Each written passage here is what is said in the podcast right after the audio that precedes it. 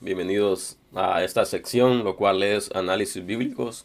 El día estaremos analizando lo que es el llamado de Abraham, eh, lo cual se encuentra en el libro de Génesis, capítulo 12, versículos del 1 al 4, en el cual dice, pero Jehová había dicho a Abraham, vete de tu tierra y tu parentela y la casa de tu padre, a la tierra que te mostraré.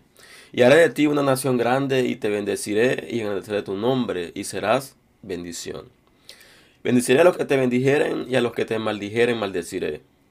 Y serán benditas en ti todas las familias de la tierra. Y se fue Abraham como Jehová le dijo, y lo fue con él.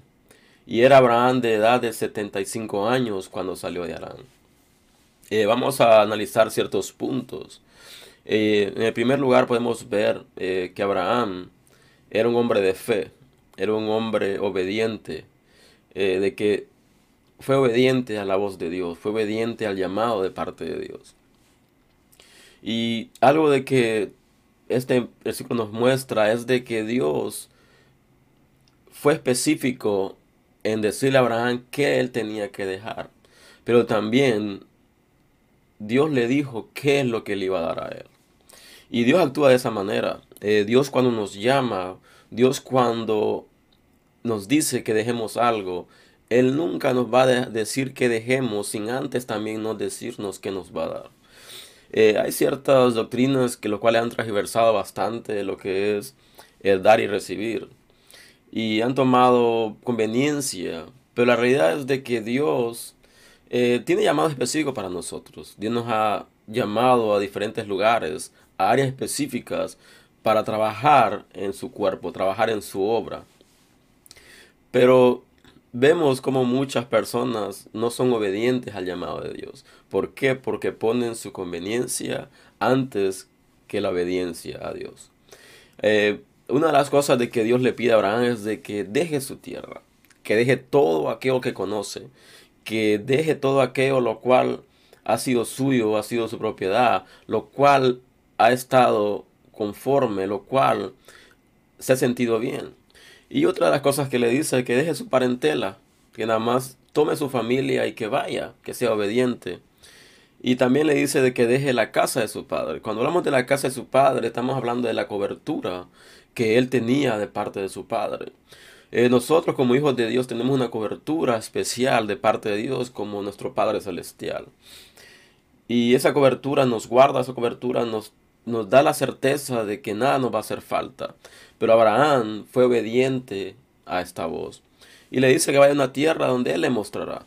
Y esto nos da a entender de que Abraham tuvo un nivel de fe extraordinario. No es por nada que Abraham es designado como el padre de la fe.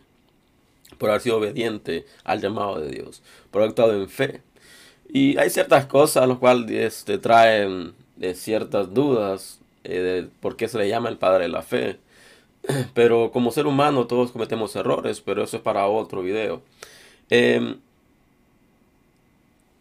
para muchos de nosotros sería bastante fácil si tú tienes un estatus social moderado, tú tienes una educación, tú tienes recursos, eh, para ti tal vez te sería fácil moverte de un lugar a otro.